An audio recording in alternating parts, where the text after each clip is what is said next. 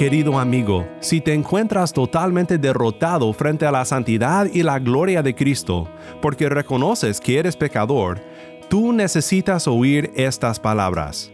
Cristo es el exaltado Rey de Gloria, sí, pero es un rey que se digna de poner sus manos sobre hombres y mujeres indignos. Él te pone su mano y te dice, no temas, no debes huir de Él, corre a Él por fe para recibir de sus manos la redención que tanto necesitas.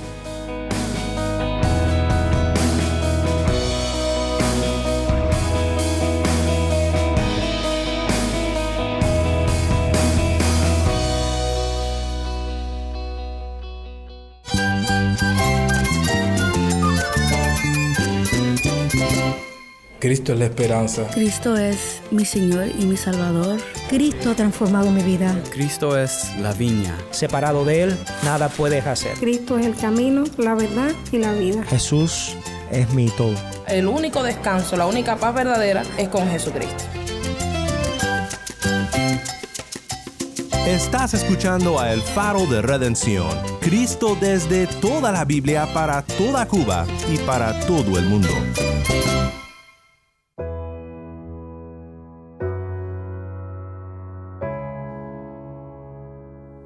Hola, soy el pastor Daniel Warren. Gracias por acompañarme aquí en El Faro.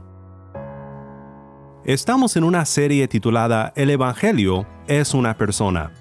Hoy quiero pensar contigo en lo que vio el apóstol Juan cuando, lejos y distante del pueblo de Dios, recibió una visión alentadora de Cristo en toda su gloria. En esta visión de Cristo aprendemos importantes verdades sobre nuestro Rey resucitado. Si tienes una Biblia, busca Apocalipsis 1, 9 al 20 y quédate conmigo.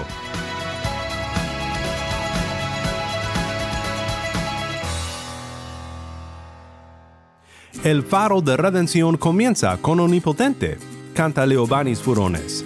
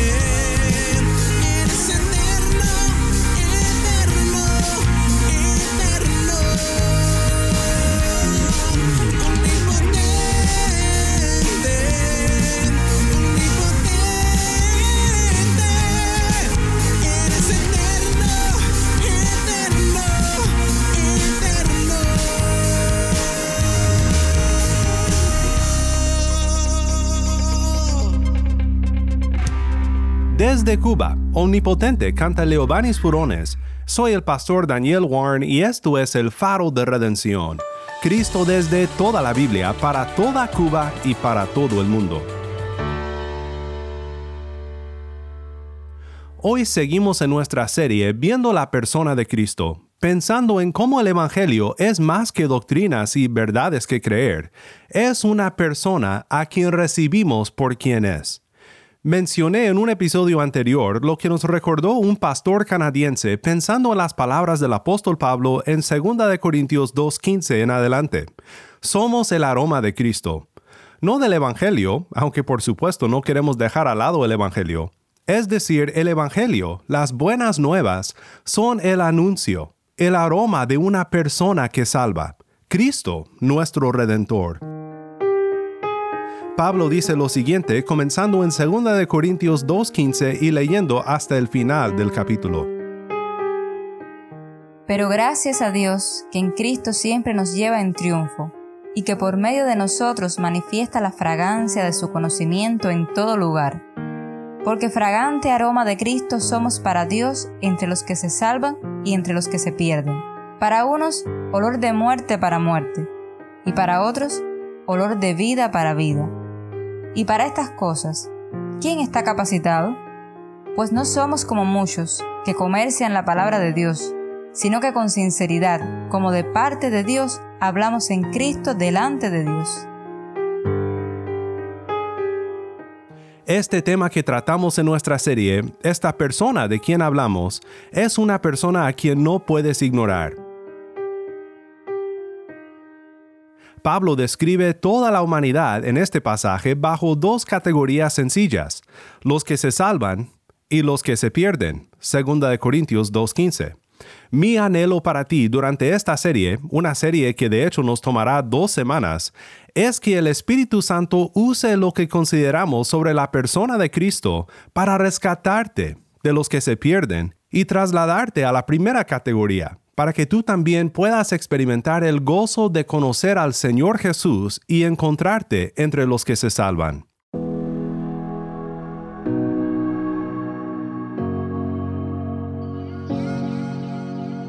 Antes de entrar a lo que es realmente un pasaje impresionante sobre la persona de Cristo, quiero que escuches una reflexión más sobre el tema de que el Evangelio es una persona. El Evangelio es Cristo. Yo creo que toda aquella persona u objeto o sueño o meta que nosotros creemos que puede traernos verdadera paz, que puede traernos verdadera identidad y que puede reconciliarnos con Dios, eso es un ídolo, porque solamente Cristo puede hacer todas esas cosas. A veces es tentador idolatrar a una persona y, y poner toda nuestra confianza y esperanza en una persona, ya sea un político, un líder o incluso un amigo, una esposa, pero ninguna de esas personas puede morir por ti, ninguna de esas personas puede reconciliarte delante de Dios, ninguna de esas personas puede vivir y resucitar por ti. Solamente Cristo hace todas esas cosas. El Evangelio es una persona que es Jesucristo. No hay otro nombre dado a los hombres, como dice Hechos capítulo 4, versículo 12, en el cual podamos ser salvos. Y lo que realmente me gobernar mi vida y lo que realmente me da identidad, gozo y paz se encuentra únicamente en Cristo. Solo Cristo es el camino al Padre. Él dice en Juan capítulo 14, versículo 6, que Él es el camino, la verdad y la vida. Y Él dice, nadie viene al Padre sino por mí. Nadie puede tener comunión con Dios y cuando tenemos comunión con Dios tenemos una paz que supera todo entendimiento. Estamos reconciliados con Él, pasamos a ser adoptados, a ser sus hijos. Es una identidad que nada en este mundo nos puede quitar. La Biblia se trata principalmente de Cristo. Entonces, entender que solamente Cristo es nuestro Salvador y no otro personaje de la Biblia, entender que toda la Biblia gira en torno a Jesucristo, eso nos ayuda bastante a entender cómo toda la Biblia se relaciona y a tener las cosas en su perspectiva correcta. No debo leer la Biblia como una serie de historias moralizantes, sino leerla como una serie de historias donde hombres imperfectos de alguna manera son usados por el Señor para apuntarnos a aquel que es mejor que todos ellos, que es Jesucristo. Solamente en Cristo hay salvación. Y solo Él transforma nuestros corazones dándonos salvación delante del Padre. Y, poner toda nuestra confianza y esperanza en una persona que es Jesucristo.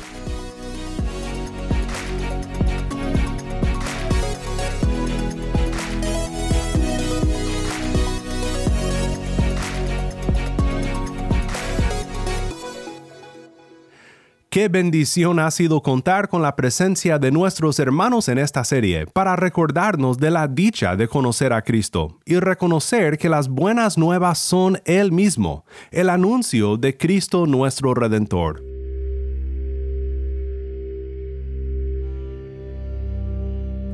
El libro de Apocalipsis es un libro que es una de dos cosas para el creyente. Para algunos es un libro fascinante al que regresas a menudo, pero quizás con la idea de que te ayuda a interpretar el periódico, pensando que cada simbolismo que encuentras se interpreta por el noticiero más reciente, de lo que sucede en el Medio Oriente o en el mundo. O para algunos es un libro demasiado confuso, complicado, y mejor le sacamos la vuelta. Realmente quisiera decirte que ambas perspectivas menosprecian el verdadero mensaje del libro el libro de Apocalipsis es un libro sobre la victoria de Cristo para animar a los primeros oyentes que sufrían tribulaciones y para animarnos a nosotros con la obra de nuestro Rey resucitado durante toda esta época y hasta el final. Nos anima a perdurar bajo pruebas, esperando con confianza al victorioso Rey venidero, que ahora mismo reina desde su trono y cuida de nosotros. En el pasaje que quiero ver ahora contigo, Juan mira en su visión por primera vez a Cristo en su gloria, exaltado, glorificado. Juan recibe esta imagen de Cristo en una visión, así que el lenguaje es simbólico, pero lo que comunica el simbolismo sirve para llenar nuestros corazones de la gloria de Cristo. Escucha ahora la lectura de Apocalipsis 1, 9 al 20 para pensar luego en algunas cosas que nos revela acerca de la gloriosa persona de Jesucristo. Yo, Juan, hermano de ustedes y compañero en la tribulación, en el reino y en la perseverancia en Jesús, me encontraba en la isla llamada Patmos, por causa de la palabra de Dios y del testimonio de Jesús.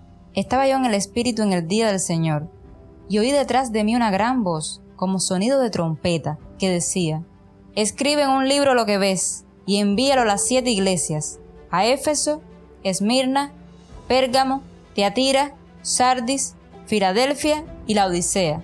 Entonces me volví para ver de quién era la voz que hablaba conmigo, y al volverme vi siete candelabros de oro. En medio de los candelabros vi a uno semejante al Hijo del Hombre, vestido con una túnica que le llegaba hasta los pies y ceñido por el pecho con un cinto de oro. Su cabeza y sus cabellos eran blancos como la blanca lana, como la nieve. Sus ojos eran como una llama de fuego. Sus pies se parecían al bronce bruñido cuando se le ha hecho refulgir en el horno, y su voz como el ruido de muchas aguas.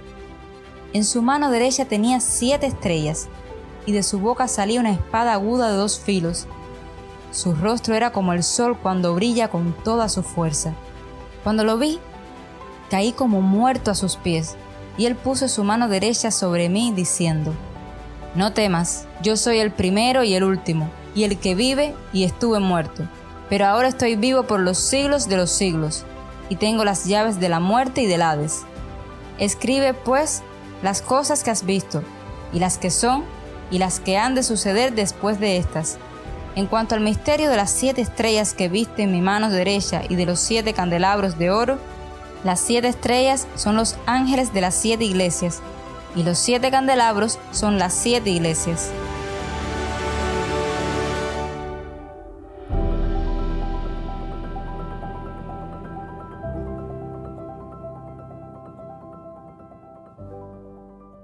Primero, quiero pensar por un momento en dónde se encuentra Cristo en la visión de Juan.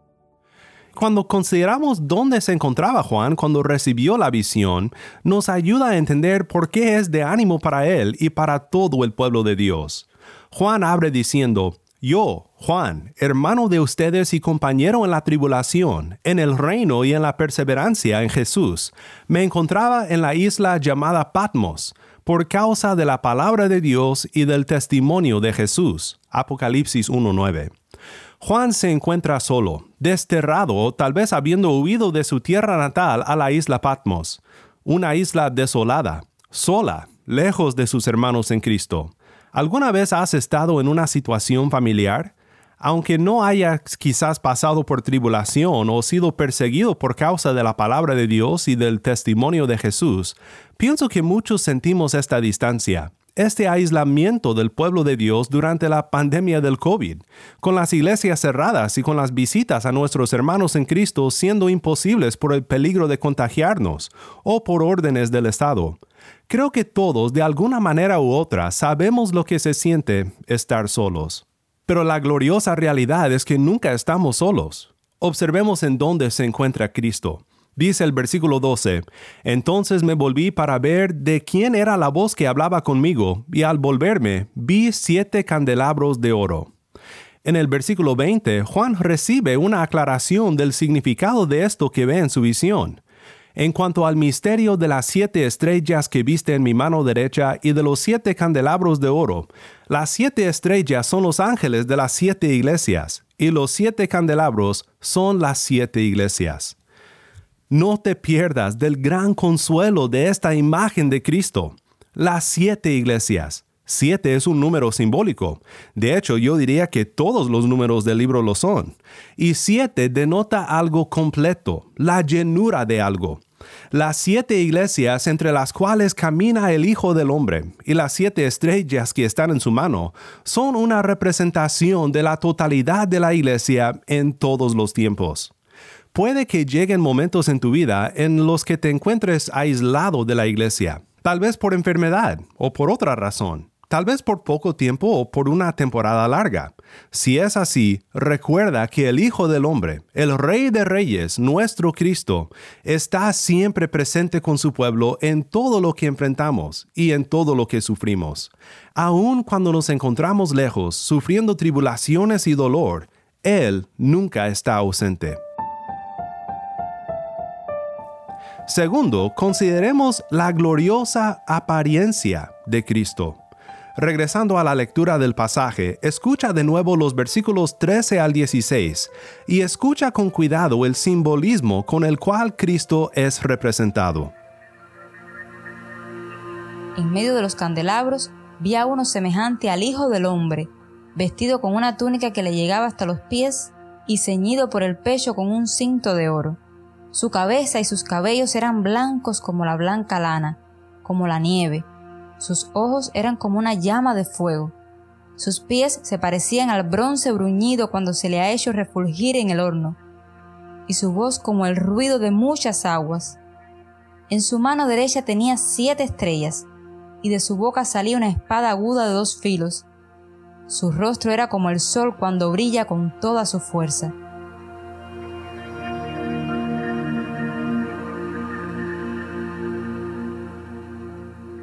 Podríamos profundizar en todo el simbolismo de esta visión, de la visión de Cristo que Juan observa, pero podemos resumir diciendo que aquí Juan, de una manera simbólica, conforme al modo de revelación que él recibe, una visión profética, mira a una persona gloriosa, majestuosa, pura, con referencias en el simbolismo a sus oficios como profeta, la espada que sale de su boca, la palabra de Dios, como sacerdote, la túnica y el cinto, y como rey, su identificación como el Hijo del Hombre, y la autoridad y fuerza denotada con el duro bronce. Su cabello blanco corresponde al anciano de días en Daniel 7. Dios Padre, el ruido de su voz corresponde a la voz de Dios como se representa en los profetas. Es decir, esta persona que Juan observa en toda su gloria y en todo su resplandor es Dios mismo, Cristo resucitado y reinando en gloria. Pues Juan hace lo que tú y yo hubiéramos hecho también. Juan 1.17. Cuando lo vi, caí como muerto a sus pies una visión de la gloria de Cristo, ya sea en una visión de Dios como lo fue en el caso de Juan, o en la palabra de Dios en donde nosotros encontramos la gloria de Cristo, nos debe de inspirar un temor reverente y un reconocimiento de quién Él es y de quiénes somos nosotros. Pero estoy tan agradecido por las siguientes palabras de Juan 1.17, donde dice enseguida, Él puso su mano derecha sobre mí, diciendo, no temas. Querido amigo, si te encuentras totalmente derrotado frente a la santidad y la gloria de Cristo, porque reconoces que eres pecador, tú necesitas oír estas palabras. Cristo es el exaltado Rey de Gloria, sí, pero es un rey que se digna de poner sus manos sobre hombres y mujeres indignos. Él te pone su mano y te dice, no temas, no debes huir de él, corre a él por fe, para recibir de sus manos la redención que tanto necesitas.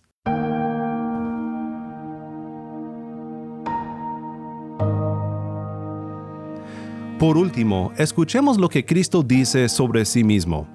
Cristo dice, Yo soy el primero y el último, y el que vive, y estuve muerto, pero ahora estoy vivo por los siglos de los siglos, y tengo las llaves de la muerte y del Hades. Cuando retrocedemos en temor de la gloria de Cristo, reconociendo quiénes somos, lo que nos hace huir es la voz de la ley que nos mantiene atados en nuestra condenación, diciéndonos que no merecemos que el glorioso Rey ponga su mano sobre nosotros. Pero hay algo mayor que la ley, y es el Rey glorioso, el Rey de la ley, quien cumplió la ley en nuestro lugar y venció el poder de la ley el aguijón de la muerte es el pecado, y el poder del pecado es la ley. Pero a Dios gracias, que nos da la victoria por medio de nuestro Señor Jesucristo. Primera de Corintios 15, 56 al 57. Él es el primero y el último.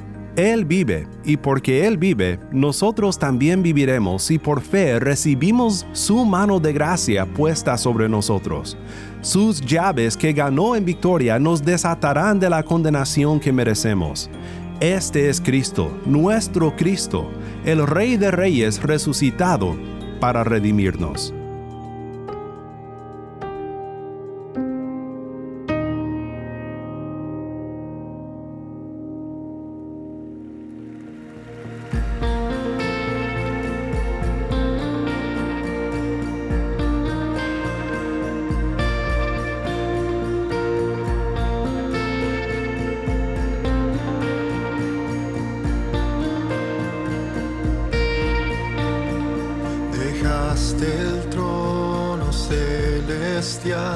La cruz mostró tu corazón, tu sacrificio incomprensible.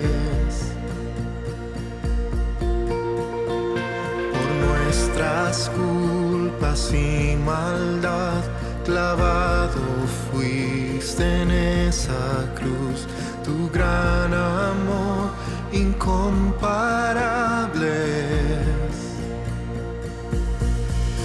Nombre es más alto, tu nombre es más fuerte.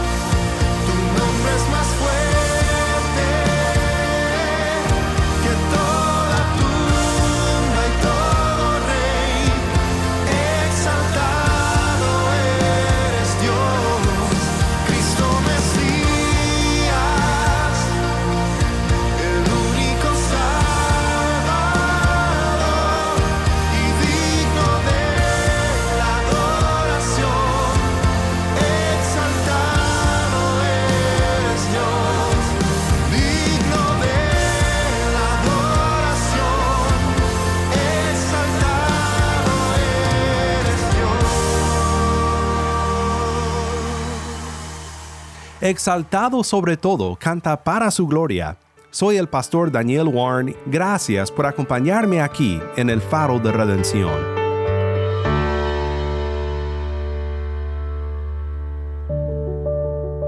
Oremos juntos para terminar.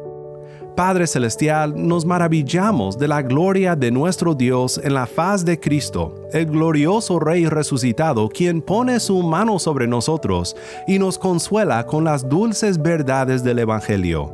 Ayúdanos a siempre sentir su cercanía y ayúdanos a siempre recibir su redención por sola fe.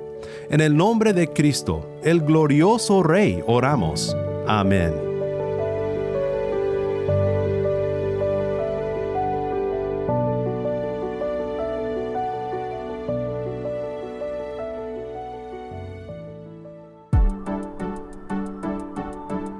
El Faro de Redención como programa radial fue ideado para Cuba, pero ha crecido a un nivel global y si estás en sintonía fuera de Cuba, te agradezco por pasar estos tiempos con nosotros estudiando temas que nos fortalecen en nuestro caminar cristiano.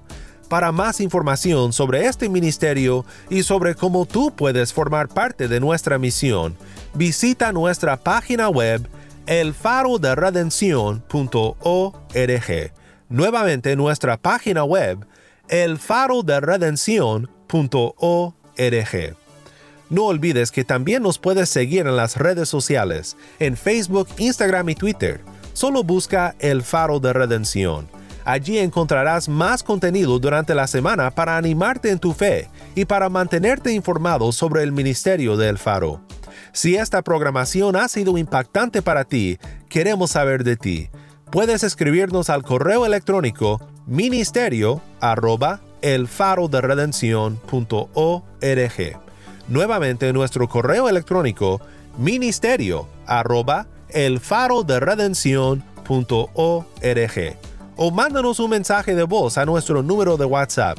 Y cuando nos lo mandes indícanos si podemos incluir tu mensaje en un futuro programa. Nuestro número de WhatsApp es 1 786 373-4880. Nuevamente nuestro número de WhatsApp 1-786-373-4880.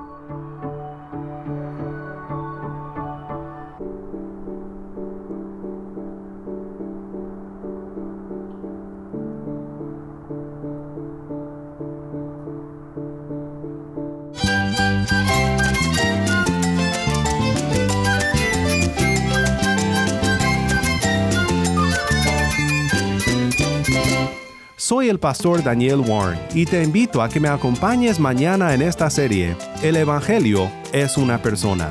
La luz de Cristo desde toda la Biblia, para toda Cuba y para todo el mundo, aquí en el faro de redención.